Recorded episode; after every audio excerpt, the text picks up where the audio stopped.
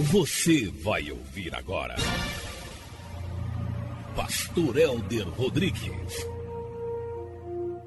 Grande seja o nome do nosso Senhor Jesus Cristo. Nós precisamos aprender a lidar com os nossos sentimentos. Quantas pessoas, no momento da angústia, da dor, da tribulação, começam a murmurar? Murmurar significa maldizer, falar contra alguém, criticar, difamar, desacreditar, soltar queixumes, lastimar-se, resmungar, resmonear, apontar faltas, relato maldoso, dito desfavorável, conceber mau juízo. Essas são definições de murmurar.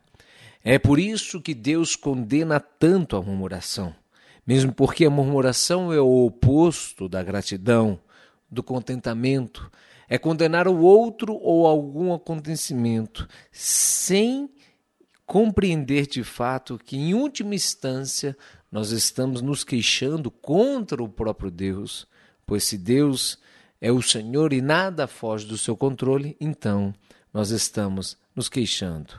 É algo tão sério que o povo de Deus estava a poucos dias para chegar em Canaã e, pela incredulidade acompanhada da murmuração, o Senhor castigou o seu povo, levando a ficar mais 38 anos, em vez de chegar com poucos dias na terra prometida.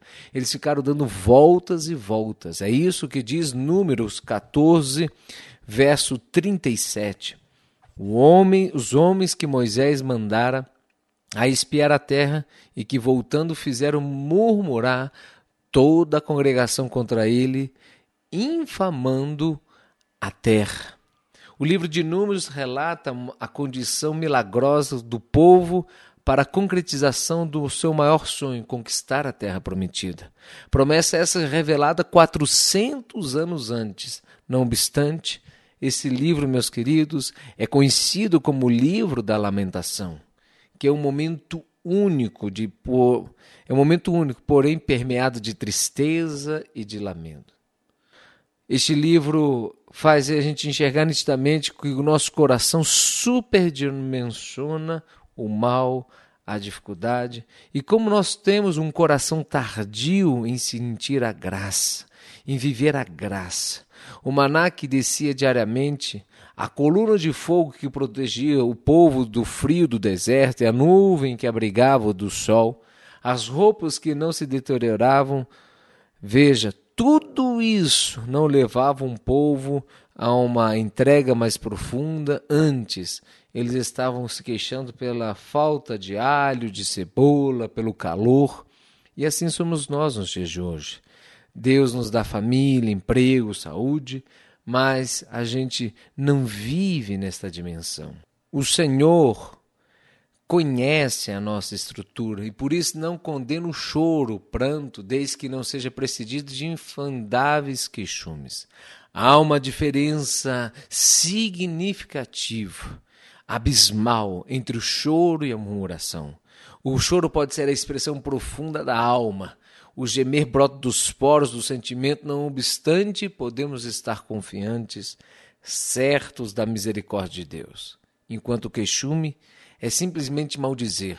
O primeiro busca o consolo, o segundo revela ressentimento. É por esta razão que Deus condena a murmuração. É por esta razão que Deus não se inclina favoravelmente quando nós estamos murmurando, se queixando da falta de emprego, do marido que não está como nós gostaríamos, dos problemas do dia a dia, mas eu posso chorar diante de Deus pedindo o consolo do Senhor, pedindo o renovo do Senhor, pedindo a graça de Deus. E eu posso chorar porque a palavra de Deus diz: "Bem-aventurados que choram, porque serão consolados". Está em Mateus capítulo 5, verso 4. Felizes os que choram, porque serão consolados. A Bíblia não diz felizes os que murmuram. E aí eu te pergunto: você é um murmurador? Você é uma mulher queixosa? E se você for assim, você precisa se arrepender dos seus maus caminhos. Você precisa tomar uma decisão diferente. Você precisa dizer: eu não vou agir mais desta forma. Antes, eu vou colocar o meu coração na presença de Deus. Quando nós vemos, lemos os Salmos, a gente vê tantos textos dos Salmos falando dos laços de morte que os envolviam, correntes do inferno estavam aprisionando o salmista, que os inimigos o cercavam, mas todavia eu depositarei a minha confiança no Senhor e dito e feito, o Senhor se manifestava e revelava a sua grandeza, dizendo: Porque está batida a sua alma, descanse no Senhor, espere no Senhor. Grandes coisas o Senhor faz quando nós choramos diante dele, mas maldições são trazidas quando nós murmuramos. Aprenda a distinção e, mais do que isso, viva aos pés do Senhor quando necessário em choro, mas não murmure.